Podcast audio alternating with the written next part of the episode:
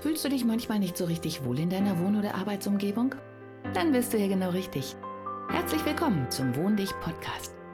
Ich bin Regina Rauin und bringe dir die Welt der Wohnpsychologie näher. Du wirst deine Wohn- und Lebensumgebung so gestalten können, dass sie nicht nur eine positive Wirkung auf dich hat, sondern auch auf deine Gesundheit, deine Leistungsfähigkeit und dein Wohlbefinden. Bist du bereit, deine Räume neu zu erleben?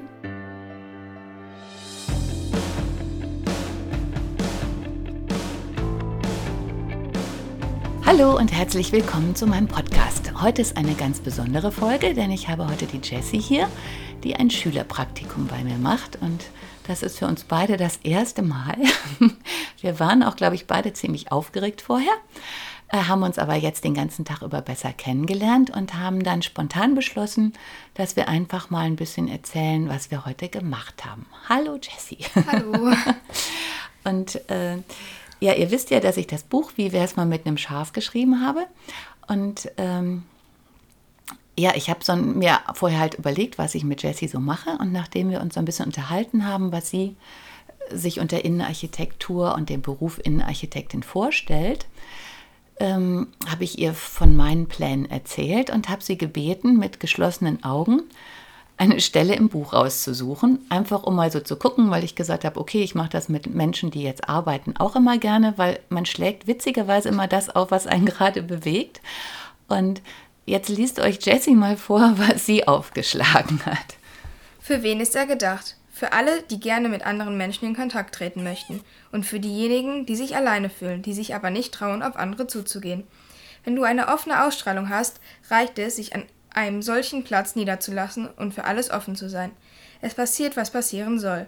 Alles ist möglich. Das eigene Leben wird abwechslungsreicher, interessanter und bekommt neuen Inputs.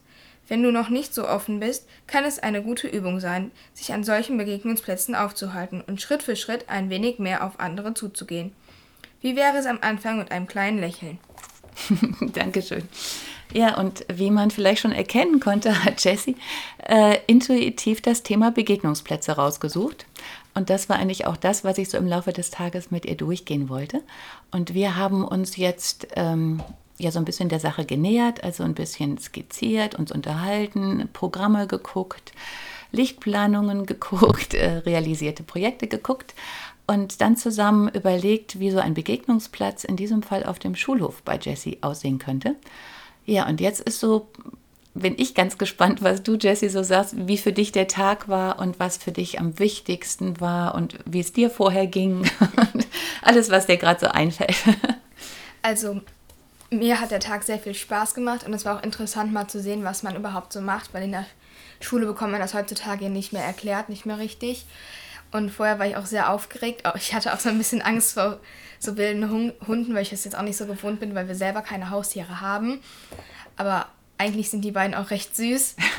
Und ich finde das schon cool. Die ganzen Programme muss man erstmal hintersteigen, wenn man das wirklich machen möchte.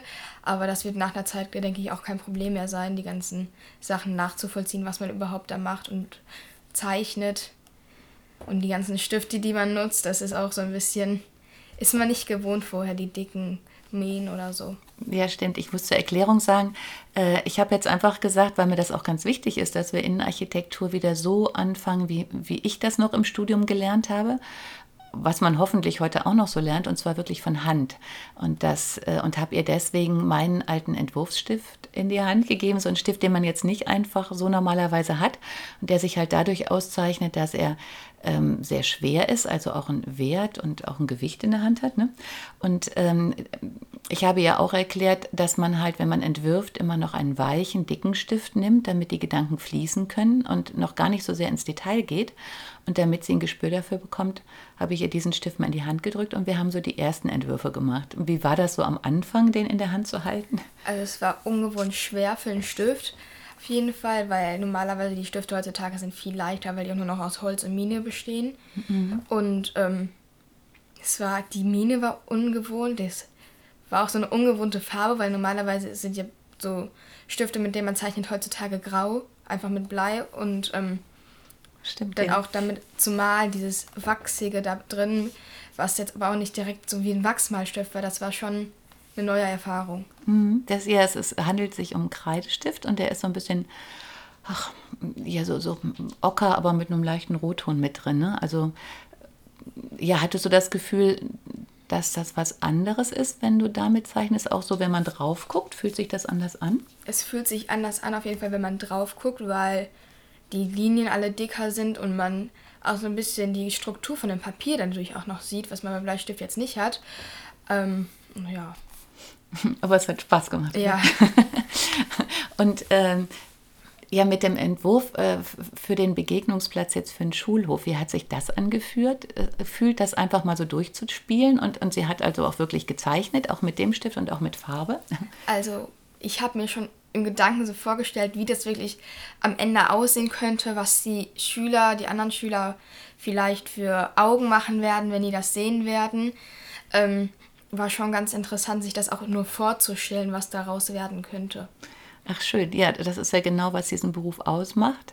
Und ich kann jetzt nur so aus meiner Perspektive sagen, es ist so schön dann zuzusehen, wie sich ja aus unseren ersten Strichen, wir haben das so ein bisschen gemeinsam erarbeitet und ich habe halt ähm, nebenbei dann noch so mitgeschrieben, welche Gedanken Jessie dabei hatte, was ihr so in den Sinn kam und wie sich das entwickelt hat, sodass wir letztlich, ich glaube, fünf oder sechs Seiten sogar haben, wo wir dann aufgeschrieben haben, was muss da an diesem Platz passieren, wie muss der aussehen, für wen ist der, welche Herausforderungen hat man und sowas alles. Ne? was wir jetzt noch gar nicht hatten, für wie viele Schüler meinst du denn, dass das so reicht? Ähm, oder beschreib erstmal für die, die es jetzt noch nicht gesehen haben, was du dir so gedacht hast als Platz. Also ich habe mir gedacht, dass man unser Schullogo, ein Wolf, ähm, auf ein Hochbeet stellen könnte und dann halt so Sitzplätze drunter und drauf machen könnte. Für, dass da vielleicht Platz so für ungefähr 30, 40 Schüler wären, weil es sind ja natürlich auch schon viele auf unserer Schule.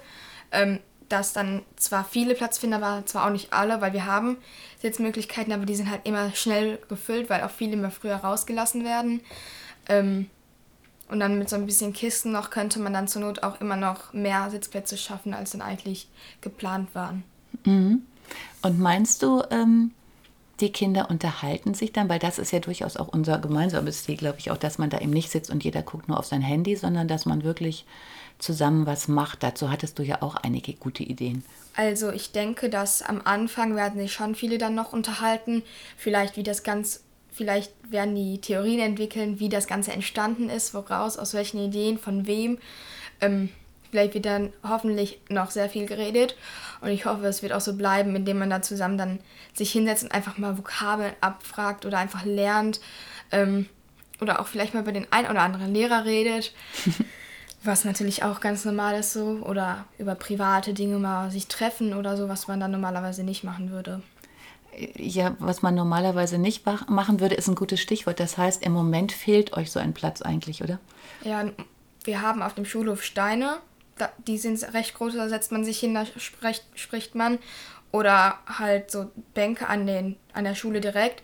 Oder die meisten stehen halt und reden eigentlich nur über, was in der Stunde zuvor passiert ist. Aber das ist ja eigentlich nicht das Ziel. Man möchte ja mehr erreichen. Genau, also auch eher, dass man sich ja wirklich persönlicher äh, irgendwie unterhält und auch besser kennenlernt. Ich glaube, das ist auch so ein Punkt, ne? Ja. Dass man ein bisschen tiefer einsteigt. Das ist doch ein sehr schöner Ansatz. Äh, und welche Materialien hattest du so im Kopf? Also auf jeden Fall welche, die jetzt nicht umweltschädlich sind. Vielleicht Holz, wenn das jetzt ein bisschen noch bearbeitet wird, beschichtet wird, dass das jetzt auch nicht so anfängt, direkt wieder kaputt zu gehen oder vielleicht auch so ein bisschen Metall, dass es auch robust ist und nicht direkt zusammenfällt. Vielleicht könnte man ja auch verschiedene Materialien benutzen an manchen Stellen, vielleicht ein bisschen mit Pappe arbeiten oder so an kleinen Stellen wie dem Ohren oder so. Mhm. Aber das halt alles sehr naturbelassen ist. Mhm, das ist sehr schön. Ja, und wir hatten auch so ein bisschen das Thema, was mich auch immer sehr bewegt, dass halt Begegnungsplätze in Form von ja, äh, irgendwelchen Sitzmöbeln halt im Moment auch im öffentlichen Raum sehr schnell zerstört werden.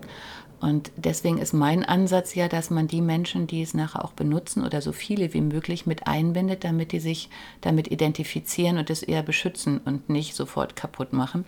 Und während wir so darüber sprachen, ähm, ja, kam auch bei Jessie halt äh, diese Erkenntnis, ja, auch bei uns gibt es solche Problematiken, dass andere Schüler kommen, auch aus anderen Schulen, äh, und anfangen, das wieder kaputt zu machen. Und wir haben ein bisschen darüber gesprochen, wie man das vielleicht verhindern könnte.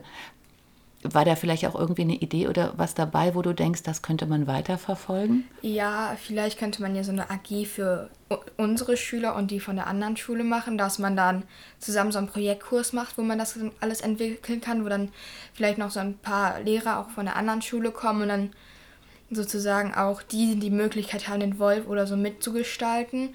Und ähm, ja. Ja, genau. Und da sind wir ja eigentlich bei dem Thema, was den Begegnungsplatz immer ausmacht, dass sich wirklich auch Menschen äh, begegnen, die sich vorher nicht kannten. Denn die meisten Projekte oder auch bei den Seminaren in Firmen ist ja das, was mich immer so ein bisschen stört, dass da Menschen sind, die eh ständig miteinander zu tun haben und sich eigentlich schon kennen oder ein festes Bild haben.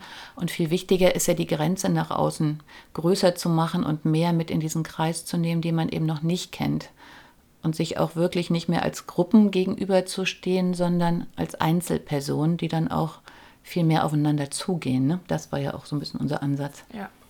Mhm. Tja, eigentlich so. Ach ja, abschließend, wir, wir sind noch nicht ganz fertig. Wir machen noch ein glorreiches Finale, in dem wir uns, ähm, weil ich ja viel Lichtplanungen für Shops gemacht habe, ähm, haben wir uns jetzt noch gerade auf dem Computer angeguckt, wie so eine Planung aussieht und wie die entsteht und was man als Basis dafür bekommt. Und wir werden uns jetzt noch gleich in der Nähe in einem Lebensmittelgeschäft angucken, wie das dann nachher in der Realisation aussieht. Ja, und ähm, noch so als Abschluss, was war jetzt das? Ja, zum einen ähm, ist deine Vision, ähm, Innenarchitektur später zu studieren, also bist du jetzt noch dabei oder hat es dich eher abgeschreckt?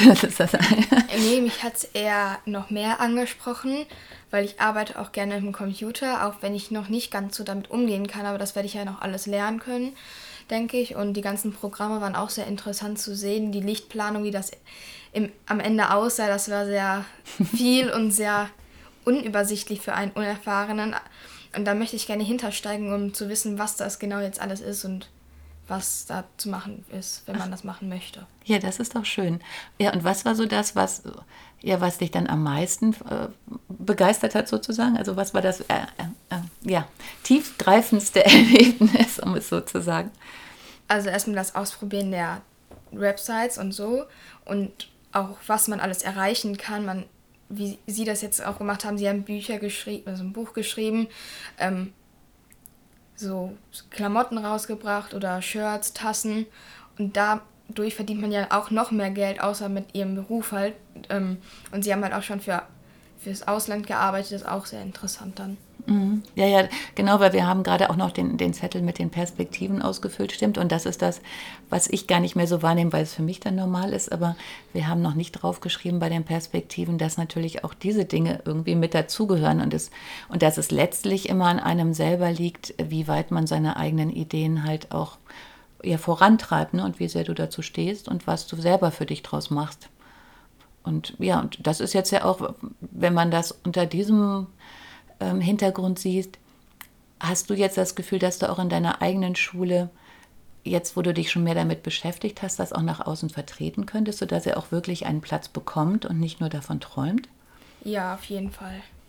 Ja, weil das ist doch schon mal super, weil das ist ja auch das, was, was Innenarchitektur und Architektur so ausmacht, dass man die Sachen, die man im Kopf hat und die man zeichnet und von denen man träumt, auch nachher realisieren kann und dann ausprobieren kann und guckt, ob das so ist, wie man sich gedacht hat und woran man noch feilt und das immer weiter verbessert. Also ja, von da ist das doch ganz wunderbar. Und dann vielen herzlichen Dank, dass du auch nochmal dich zu dem Podcast bereit erklärt hast. Ich glaube, wir haben beide sehr viel an diesem Tag gelernt, oder? Ja. Dankeschön. Hat dir die heutige Episode gefallen? Dann bewerte diesen Podcast am besten mit Kommentar direkt bei iTunes. So gibst du auch anderen die Chance, diesen Podcast besser zu finden und die Tipps nutzen zu können. Hast du vielleicht noch Fragen oder Anregungen für die nächsten Folgen? Dann hinterlasse dein Feedback gerne unter dem Blogbeitrag zu dieser Episode oder sende es direkt per E-Mail an podcast.wohndich.de.